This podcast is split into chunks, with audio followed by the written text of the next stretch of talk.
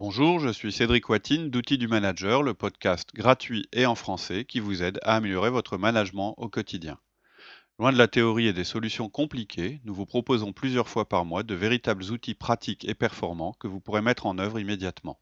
Vous pouvez nous retrouver sur notre site outildumanager.fr. Vous y trouverez des contenus à télécharger, de nouveaux podcasts et pourrez poser vos questions sur nos forums de discussion.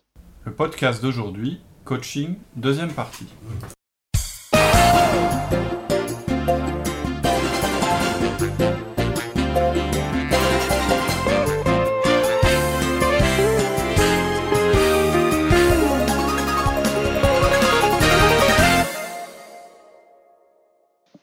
C'est une question de vocabulaire. Hein, c'est notre troisième partie. Le coaching, ça a une, mauvaise réputation. Alors pourquoi ça a une, et c'est dommage. Pourquoi ça a une mauvaise réputation? Bah, en fait, ça correspond un petit peu à ce que j'ai dit sur le fait qu'on a tendance à vouloir s'occuper des moins bons de notre équipe en priorité. Le coaching, en fait, ça serait le truc pour les nuls. Hmm. Euh, on a l'image d'une personne en difficulté ou en échec, quelqu'un qui aurait besoin d'être accompagné. On peut même confondre ça avec ce dont on a parlé dans notre podcast Comment licencier, c'est-à-dire les entretiens de suivi professionnel. C'est pas du tout de ça qu'on parle ici. D'accord. Hein en gros, le coaching, c'est pas du tout ce qu'on fait quand on veut se séparer de quelqu'un ou parce que le département des, ressources humaines nous le conseille. Pour ensuite pouvoir justifier qu'on a tout à fait euh, tout fait avant d'arriver à l'inéluctable, c'est-à-dire la solution euh, euh, qu'on avait décidée au départ. C'est pas ça le coaching. Ouais. Faut pas que les gens se disent oh là, il me coach, c'est parce que je suis nul. Voilà. en fait, vous devez avoir conscience que euh, vos collaborateurs, dans leur inconscient, ou même euh, dans leur conscient d'ailleurs, le mot coaching, ça veut dire que ce soit un synonyme de punition, voire euh, pire.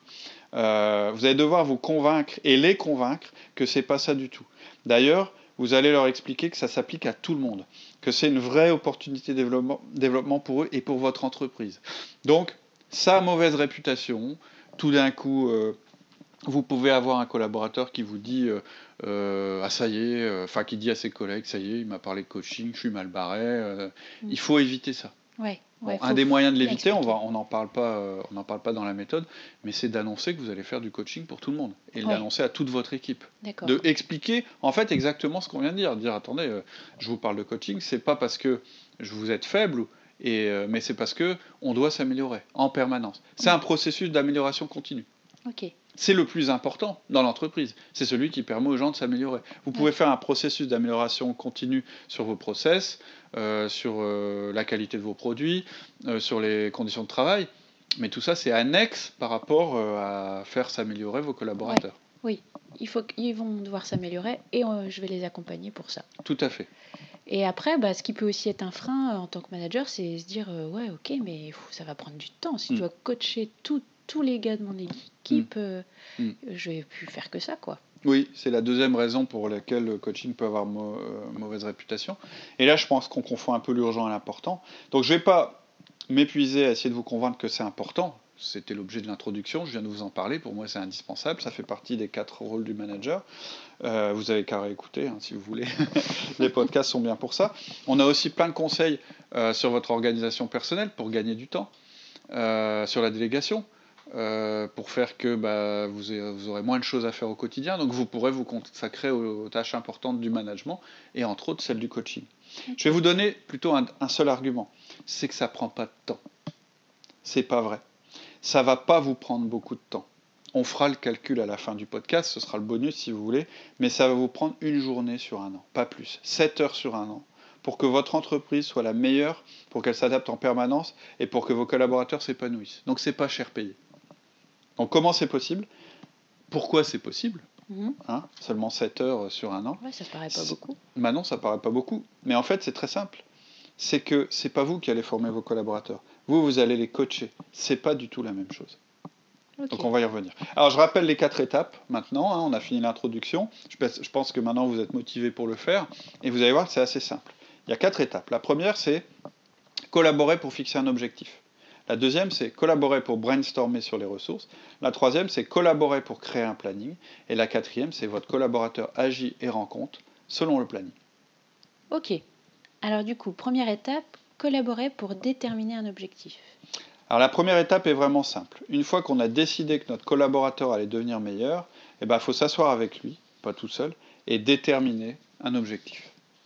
On va pas faire comme beaucoup qui encouragent d'une manière globale leurs collaborateurs à se former, à s'améliorer, mais sans jamais faire quoi que ce soit dans ce sens et qui ensuite se plaignent d'être entourés de nuls. C'est assez classique. Mmh. Oh là là, ils sont nuls dans mon équipe, ils savent rien faire, etc. Oui, d'accord, mais qu'est-ce que tu as fait? Ah, bah, je leur dis, hein, il, faut, il faut se former, il faut faire ça, etc. etc. Mmh. Ça suffit pas. En fait, vous avez sûrement remarqué que les trois premières étapes du modèle commencent par le mot collaborer. C'est là où vous, vous, vous allez agir de manière courte mais intense. Vous allez vous asseoir avec votre collaborateur, vous allez définir des objectifs. Ensuite, vous allez brainstormer sur les ressources. Et ensuite, vous allez créer une suite d'étapes qu'on appelle le planning de coaching. C'est qu'à la quatrième étape, que les chemins vont un petit peu se séparer. Le collaborateur va actionner le plan que vous aurez prévu ensemble et, il va vous rendre compte. Le coaching, c'est plus efficace quand c'est collaboratif. Je dirais même que c'est plus efficace parce que c'est collaboratif. En fait, vous, en tant que manager, vous savez et vous décidez où sont les opportunités de développement pour votre département ou votre équipe. Vous le faites d'ailleurs en fonction de ce que vous dit votre direction, de, des idées que vous avez sur le développement de votre service, mais aussi en fonction de ce que vous disent vos collaborateurs. Mhm. Dans les 1 à 1, ils peuvent se dire Oh là là, j'ai du mal avec tel truc, oh tiens, euh, machin, je trouve qu'il a du mal là-dessus, etc. Tout ça, c'est des informations assez importantes qui vont pour vous permettre de euh, vous faire une idée sur les objectifs. D'accord. Et comment en fait euh, déterminer euh, un objectif alors? Alors c'est facile. Vous allez décrire le comportement, le résultat que vous voulez obtenir à une date déterminée. Ok, tu as des exemples précis parce que... Oui, ouais, je vais vous donner trois exemples. Tu dirigeras la réunion d'équipe de manière autonome le 1er décembre. Ok. Deuxième exemple, tu présenteras le compte de résultat sans erreur le 1er juin. Troisième exemple, tu valideras un niveau 4 en anglais le 5 juillet. Et en fait, vous voyez que chacun des exemples a deux parties. Première partie, un comportement ou un résultat mesurable. Diriger la réunion, présenter le budget, c'est des comportements mhm. ou des actions. Et niveau 4 en anglais, c'est un résultat. Donc soit un comportement, soit un résultat.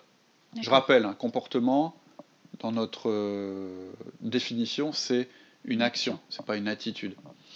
Et l'autre partie, donc première partie, je répète, comportement ou résultat mesurable, j'incite sur mesurable, et l'autre partie, c'est la deadline, la date limite à laquelle ce comportement sera vrai ou ce résultat sera atteint.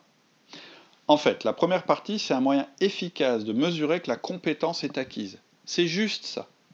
Mmh. C'est un moyen efficace de mesurer que la compétence est acquise. C'est-à-dire, si il a dirigé la réunion d'équipe de manière autonome le 1er décembre, ça veut dire qu'il a acquis la capacité à diriger la réunion d'équipe. Ça ne veut pas encore dire forcément que vous allez lui déléguer la réunion d'équipe. Ça veut dire que vous avez validé qu'il a la compétence. en fait, il n'y a qu'une chose qui vous intéresse à la fin du coaching, c'est de valider que la compétence est acquise. Et pour valider que la compétence est acquise, il faut pouvoir mesurer qu'elle est acquise. Et la seule manière de le mesurer, c'est qu'il y ait un comportement qui corresponde à ce que vous voulez ou un résultat qui indique que le niveau est conforme à ce que vous voulez. C'est sûrement, euh, je dirais, c'est différent. C'est un point clé. En fait, il y a pas mal de managers qui, va, qui vont dire autre chose. Ils vont dire, voilà, faut que tu lises des livres sur la conduite de réunion. Ouais. Alors c'est pas le niveau zéro du management, parce que c'est pas, oh les gars, faut vous améliorer. C'est un peu mieux. C'est dire, bon ben, faudrait que tu lises un livre hein, sur la conduite de réunion. Ou bien, euh, bon, toi tu vas, tu vas parler un peu l'anglais. Donc tu vas aller en Angleterre et puis tu vas faire un stage, hein, d'accord? Mais c'est nul. Dans l'entreprise, c'est nul. Ça vaut rien. C'est sûrement très intéressant de faire ça, de lire un livre, d'aller en Angleterre, un machin, etc. Mais dans le monde, dans l'entreprise, ça n'a aucune valeur. Lire des livres, ça n'a aucune valeur sans le comportement, la réalisation, l'action ou la performance que ça génère. Lire un livre, suivre une formation, aller à des cours de formation, tout ça, ce n'est pas des objectifs de coaching, c'est des ressources ou des tâches du plan d'action. Ce n'est pas la même chose. On va en reparler plus tard. Mais les tâches, en fait, elles ressemblent à l'objectif en ça qu'elles comprennent une action et une date limite. Mais l'objectif du coaching, c'est le comportement amélioré à l'action, c'est-à-dire quelque chose qui est réel et appliqué. Vous voyez la différence? Lire un livre, c'est lire un livre. C'est un moyen. C'est un moyen. voilà, c'est ça. Il n'y a rien qui dit que ça a la compétence à quelque est acquise. Chose. voilà. tout à fait. Alors un mot à propos des deadlines. Euh, si vous vous rendez compte que l'objectif, quand vous faites la deadline, il est atteignable en 8 semaines, en fait, euh, c'est pas forcément du coaching. Vous n'êtes pas forcément dans un processus de coaching. Vous êtes plutôt euh, dans quelque chose que vous pouvez gérer avec la délégation et le feedback. Ah On a fait un podcast sur le feedback et la délégation. Donc en fait, cette partie-là, euh, le coaching, c'est un peu plus long. C'est des compétences de fond qui doivent être acquises. Alors pas toujours, mais en général. Si c'est 8 semaines, faites-le. Si vous vous rendez compte qu'en fait la deadline elle est dans 2 semaines, vous n'êtes pas du tout dans un processus de coaching. C'est pour ça que je vous dis, le chiffre 8 semaines, ça permet de se positionner entre coaching et délégation. D'accord. Donc euh, c'est plus long terme, hein, d'une manière générale. Voilà, vous avez votre objectif. Euh, et donc, ce que je vous conseille, maintenant que vous avez déterminé avec votre collaborateur l'objectif qui comprend donc une action ou un comportement, une deadline, c'est de les noter euh, sur le formulaire de 1 à 1. C'est-à-dire qu'à chaque fois que vous allez revoir votre collaborateur, que vous allez sortir le formulaire de 1 à 1, vous allez retomber sur son objectif de coaching. Ça va vous permettre de vous remettre l'objectif en tête toutes les semaines. D'accord. C'est tout pour aujourd'hui. En attendant le prochain épisode, je vous propose de nous retrouver sur notre site outildumanager.fr.